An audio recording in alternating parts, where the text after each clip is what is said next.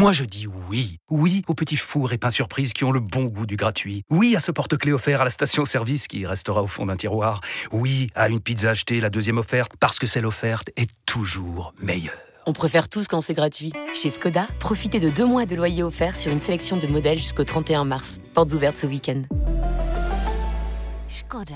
Deux loyers offerts après premier loyer en LLD 37 mois sur toute la gamme Skoda, Orenia et Enya Coupé, c'est accord par Volkswagen Bank. Détails sur skoda.fr. Au quotidien, prenez les transports en commun.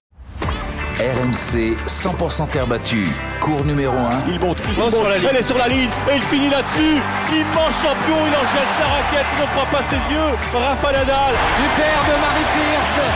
Elle avait les armes et en tout cas le talent pour s'imposer. Elle l'a fait de bien belle façon. C'est fait, c'est fait. Roger. Incroyable. Bravo Roger, un genou sur la terre. Et bien voilà, c'est terminé.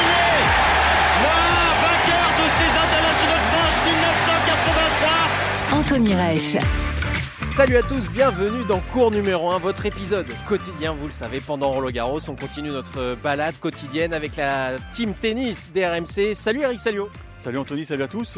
Et salut Florent Serra. Bonjour Anthony, bonjour à tous. Alors messieurs, on voulait s'arrêter parce qu'on adore ce cours depuis le début du tournoi. Autour du cours 14, il y a une ambiance incroyable, que ce soit pendant les qualifications et aussi sur le début de, de ce tableau final. Et un invité exceptionnel est avec nous aujourd'hui dans, dans cours numéro 1, c'est Gilles Jourdan. Bonjour Gilles. Bonjour. Alors on va vous présenter de façon un peu, peu concrète, mais vous, vous, êtes le, vous avez chapeauté, euh, dirigé tous les travaux d'aménagement et de, réorganisation de, de, Roland Garros, notamment évidemment les, toits sur les, cours principaux, mais aussi la création de ce nouveau cours 14. Gilles, expliquez-nous un peu l'histoire, euh, la, genèse de ce cours 14. Alors dans le, schéma directeur au début de notre projet, euh, l'idée c'était de mettre euh, deux cours importants, un à l'ouest et un à l'est du, du, site pour allonger un peu les spectateurs sur la totalité du site. Euh, avant, il y avait le central, le Suzanne Anglais pas trop loin, le cours numéro 1 et le cours numéro 2 tout à fait à côté. Donc c'était un peu compliqué en termes de, fonctionnement. Donc quand on a pu s'agrandir, on s'est dit il faut mettre deux cours importants à chaque extrémité pour attirer les, gens aux, extrémités du, site de Roland Garros. Donc tout naturellement, euh, le Simone Mathieu a remplacé le cours numéro 1 et le 14 a remplacé le cours numéro 2. Voilà.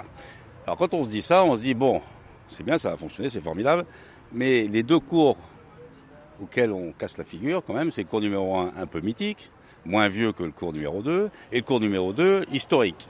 Voilà, où se passe sur ce cours numéro 2 qu'on appelait le, le, cimetière, tous les têtes de série se faisaient battre en 5-7 à, la fin de la tombée, à la tombée de la nuit, et c'était formidable. On a assisté à des matchs incroyables. Comment on fait pour retrouver ça ailleurs? C'était vraiment une question. On se dit, l'ambiance est importante. Alors il y a, la volonté de, créer cette ambiance, donc c'est d'imaginer une enceinte qui ressemble pas aux autres. Hein, le Simone Mathieu en de serre, c'est curieux. Et puis ce fameux cours 14. Alors, on, a, d'abord euh, la configuration du site nous permettait de faire un cours encaissé. Parce qu'il y avait, à cet espace-là, il y avait un gymnase de la ville de Paris, et deux gymnases enterrés. Et donc, pour des questions à la fois économiques, de développement durable, etc., on va, ben, on va le descendre, on va le mettre là, il y aura des locaux en dessous, mais on va le descendre, parce que c'est quand même euh, plus économique, et puis c'est plus sympa, parce que ça, on va créer cette espèce d'arène. Hein.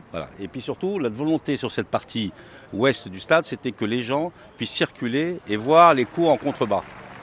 Hein, on a changé un peu les, habitudes euh, des joueurs. Permet Gilles, ça ressemble un peu euh, au Pietrangeli, au Foro Italico de Rome. Vous vous en êtes inspiré un peu? Pas du tout. Je crois, que c'est, pas du tout. Pour dire la vérité, c'est que la configuration du site et le trou qu'il y avait, on s'est dit, bah voilà, c'est logique qu'on fasse comme ça. Hein et puis en plus, bon, ça va faire une petite arène, c'est sympa, on descend du haut, et on avait quand même une volonté de descendre du haut. Hein. Donc, tout naturellement, il s'est fait comme ça, 2000, 2500 places. Et puis le deuxième euh, raisonnement qu'on s'est dit, c'est, c'est maintenant les joueurs, ils sont moins moins casse-pied qu'avant, c'est qu'on peut circuler un peu dans les allées quand ils jouent. Avant, dès qu'il y a un mec qui bougeait à la Tour Eiffel, on arrêtait le match parce qu'il pouvait pas jouer. Maintenant, ils sont un peu plus cool, et donc c'est plus sympa pour les spectateurs parce qu'ils peuvent se déplacer et bouger, aller 10 minutes sur un coup, revenir sur l'autre, c'est ce qui se passe ici. Et le cours 14, il y a deux côtés, l'Est et l'Ouest, où on peut librement circuler. C'est-à-dire qu'il y a, quand les grands matchs, il y a deux, voire trois ou quatre rangs de, de rangées de gars qui sont debout, et ça crée aussi cette ambiance. Alors après, il faut avoir un peu de chance aussi parce que les, c'est les premiers matchs qui vaccinent les cours. Hein. Toujours comme ça. Hein. Ah oui. Ah, Qui leur donne leur ADN un petit peu. Exactement, c'est comme ça. Et donc là, on a eu la chance d'avoir dans les premiers matchs un City Pass Team, si vous vous souvenez, si vous vous souvenez qui a duré deux jours avec la pluie 5-7, tout le truc. Et City Pass n'était pas connu, hein, c'était il y a 4-5 ans. Team était connu.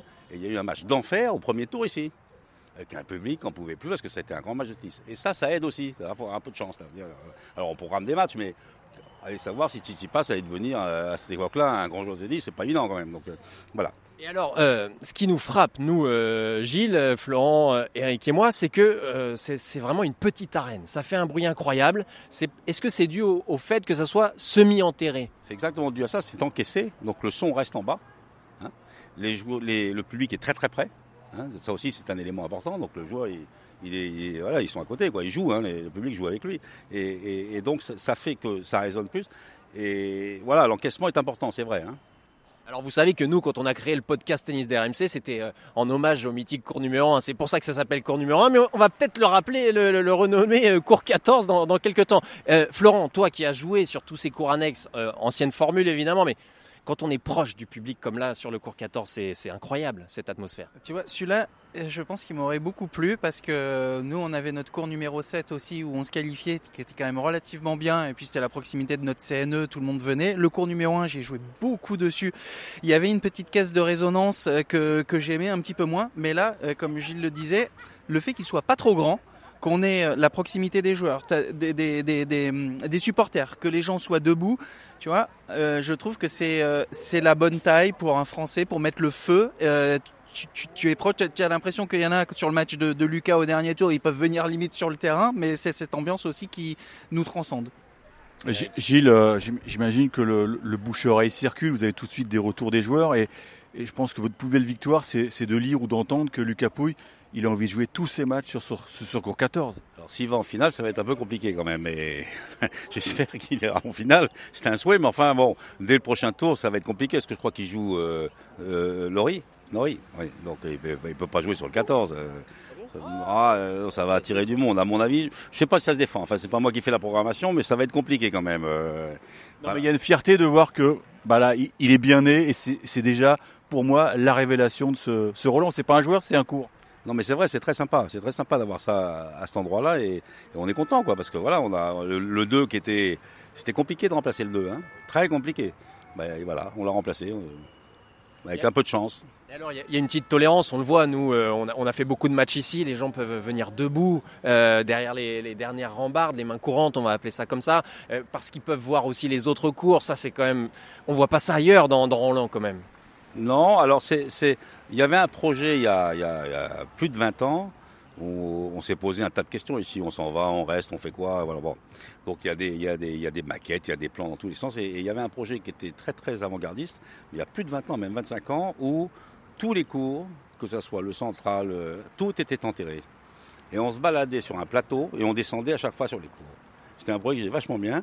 Et bon, euh, qui nous aurait coûté une fortune, euh, qui n'était pas possible de faire en 10 mois. Enfin voilà, donc c'est pour ça qu'on l'a pas fait. Mais c'était, c'était très, intéressant. Et ça, ce projet-là nous a un peu poussé à faire ce truc-là. Pendant qu'on vous tient, euh, le toit du Linglen, c'est achevé à combien de pourcents? On a déjà le cours est éclairé le soir, ça change beaucoup de choses aussi. Le toit du Langlaine, il est achevé à 80%. Il n'y a plus que la toile, les câbles et les mécanismes à faire. Et on va reprendre les travaux euh, fin juin et ça sera terminé mi-décembre, fin décembre. Donc on va avoir le temps de, l'utiliser, de, s'entraîner avec et de voir comment il marche. Et bon voilà, donc il, fonctionne, ça fonctionne pas si mal. On a, un- petit sujet éventuellement sur l'ombre qui est un peu l'ombre et lumière qui est un peu différente sur les autres cours parce qu'il y a une ombre qui passe au milieu mais qui passe pas d'un seul coup. Bon voilà. donc- À la télé, c'est c'est gênant, hein, je vous le cache pas. Ouais, alors ça dure, ça dure une demi-heure. C'est ça le sujet, quoi. Les joueurs aiment pas ça, hein. l'ombre et lumière, il y en a qui se plaignent. hein. Mais bon, c'est une demi-heure, ça va. Jusqu'à jusqu'à maintenant, pas de remontée, mais il y en aura un qui sera sûrement de mauvaise humeur et qui dira que c'est nul. hein. Mais Gilles, vu le succès actuel du cours 14, est-ce que vous n'auriez pas un regret, c'est c'est sa taille, parce qu'il il paraît presque trop petit maintenant avec ses 2200 places On y réfléchit. C'est-à-dire? Ah, c'est un scoop Non, c'est pas un scoop, mais euh, est-ce qu'on peut rajouter quelques sièges à droite et à gauche? Voilà, on, va regarder, mais peut-être que c'est possible.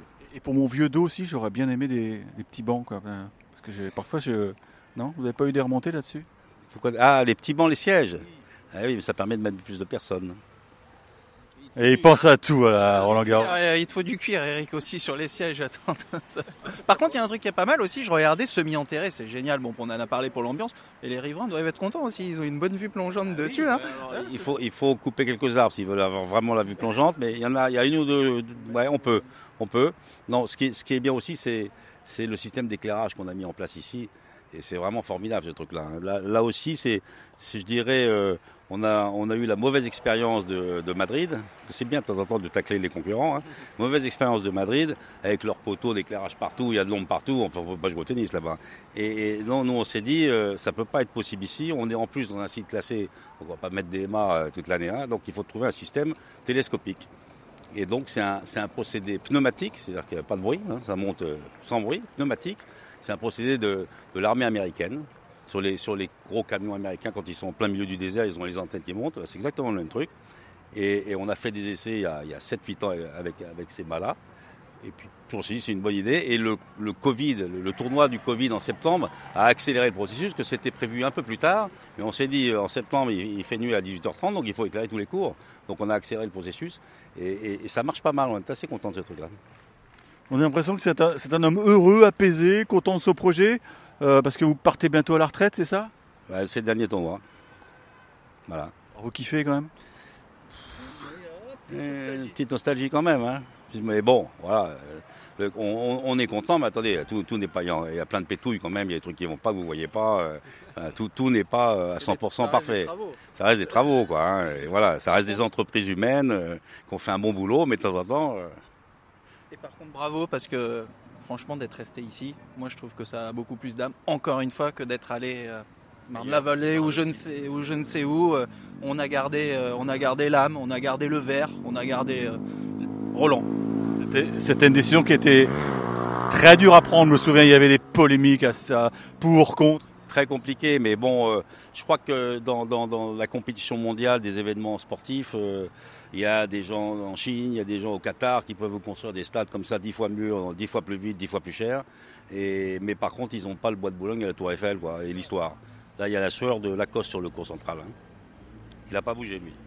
Je crois qu'on peut s'arrêter là-dessus. euh, c'est une chute magnifique. Merci Gilles, c'était génial, on a appris plein de choses. Ouais, et on va d'ailleurs vous faire écouter les, les- les sentiments des joueurs parce qu'on les a vus depuis le début de, de ce tournoi et que les qualifications comprises. Lucas Pouille, qui a beaucoup joué sur le cours 14, il adore cette ambiance, écoutez-le. où les gens vont, voilà, sont vraiment derrière moi, ont envie que je gagne, me poussent comme euh, peut-être comme jamais j'ai été poussé euh, ici. Euh, et puis je pense que le fait, voilà, de, de jouer aussi sur ce cours qui est quand même où les, les gens sont proches de nous, euh, où ils peuvent vraiment vivre les émotions plus que sur un très grand cours. euh, bah, je pense que voilà, je pense que ça a créé quelque chose d'incroyable. On continue notre balade dans les allées euh, de Roland Garros. Le soleil se couche, il est juste au-dessus là du, du cours Suzanne Langlaine. Euh, on va finir ce- cet épisode, messieurs, avec un, un focus. On s'arrête quelques minutes sur la numéro 1 française, Caroline Garcia, qui est entrée difficilement dans son tournoi Eric avec une victoire à l'arraché en 3-7 euh, face à une chinoise cette gauchère là qui, est- qui est quand même dangereuse mais c'était quand même pas le meilleur tennis encore une fois de, de Caroline Garcia hein. Non, mais on pouvait pas s'attendre à Anthony à du tennis champagne quand tu restes sur, euh, sur des résultats euh, aussi négatifs. Seule la victoire est belle. Il fallait gagner et elle l'a fait avec brio parce qu'elle s'est battue contre son adversaire, elle s'est battue contre elle-même. Et puis euh, parce qu'elle a sauvé des balles de break d'entrée de troisième set. Et finalement, elle arrache la décision euh, sur des, des coups un peu de balle trappe, c'est-à-dire ce deux trois retours qui font la différence dans le, le- fameux dixième jeu où elle fait craquer finalement euh, la, chinoise. Mais bon, moi ce que je retiens, c'est sa joie, sa communion avec le public. Il lui fallait cette victoire. Voilà, ça y est, le décollage est réussi. Maintenant, on peut tout attendre d'elle. Il va juste falloir procéder. Flo sera peut-être d'accord avec moi, des petits ajustements tactiques parce que elle peut pas continuer comme ça. hein. Elle peut pas gagner Roland euh, en, retour de service. Il y a- il y a trop de déchets.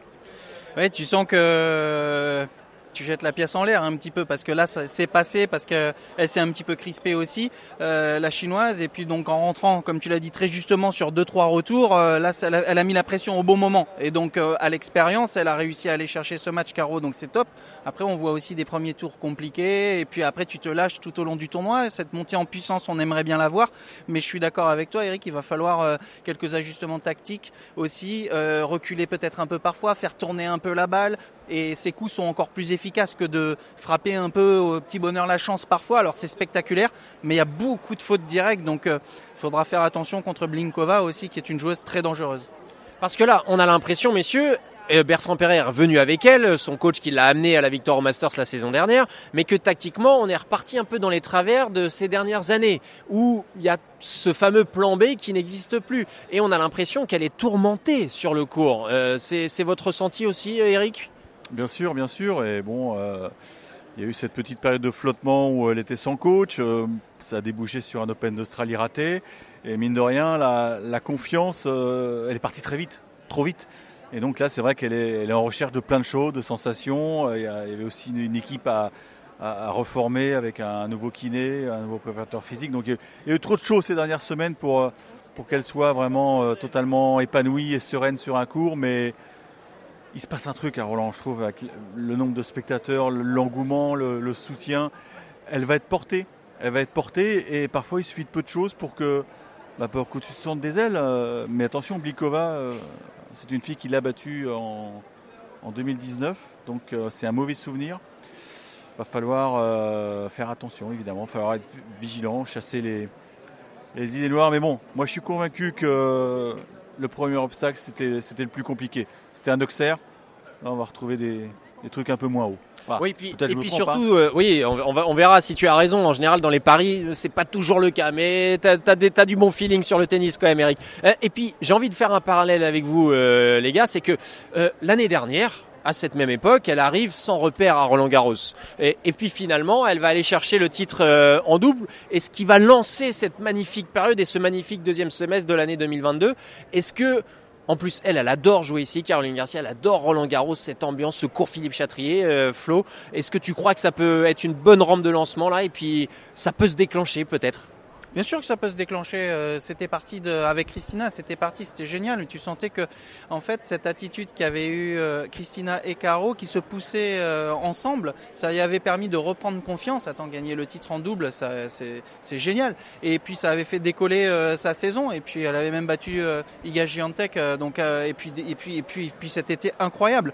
Maintenant, il, encore une fois il va falloir temporiser un petit peu parce que euh, ça peut décoller, mais tu sens que ça peut être tout, blanc, tout noir, en fait. Et c'est ça qui me fait un petit peu peur sur des joueuses qui vont être un petit peu plus solides. Donc euh, oui, il y a le public. Oui, euh, oui, elle se sent bien ici, mais il faut de la confiance et, c'était important de gagner en 3-7 déjà parce que parfois avec un match un peu compliqué, peut-être qu'elle va se sentir mieux aussi. On, on, on entend dire, elle se sent pas bien quand elle recule.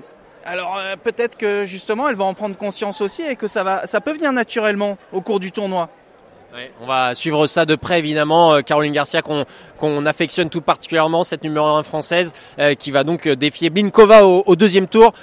pour conclure cet épisode, messieurs, on va évidemment parler des deux favoris, les deux monstres qui ont fait leur entrée en lice dans le tournoi, messieurs. je parle de, Novak Djokovic et de Carlos Alcaraz, tous les deux victorieux en 3-7 sans trop euh, tremblé, contrairement aux autres favoris la veille qui ont galéré. Euh, il y a peut-être quoi, 25 minutes d'écart aussi. On se lance un peu des messages à distance en termes de temps de jeu, hein, 2h25, 2h26 pour Djokovic, un petit peu plus de 2 heures pour Carlos Alcaraz. Euh, quelle impression vous a fait d'abord Novak Djokovic, Eric? Bon, c'est du, c'est très solide. On sent qu'il est en mission ici. il a eu deux premières manches qu'il a totalement contrôlées.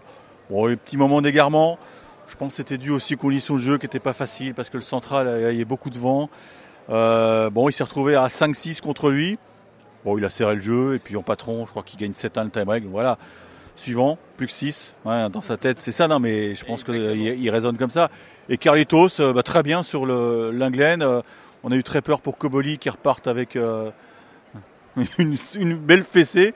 Mais il s'accrochait italien et donc il a obligé comme l'Espagnol à, bah, à serrer le jeu.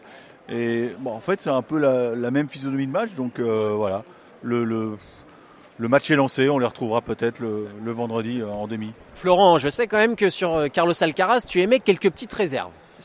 notamment peut-être son service et son impatience dans le jeu. Ouais, bon ça j'ai eu l'occasion de le voir les semaines d'avant. On sait qu'il aime beaucoup utiliser le kick. On a avant, d'après Benoît, que les balles sont pas très bonne. Le, père. ah, Benoît, de Benoît Père, pardon. Euh, je, il utilise beaucoup le kick. Ça va rebondir un petit peu moins. J'aimerais bien le voir puncher un petit peu plus euh, au service. Ça pourrait aussi lui permettre d'avoir des points gratuits, ce qui n'est pas toujours le cas. C'est encore un paramètre du jeu qui peut améliorer.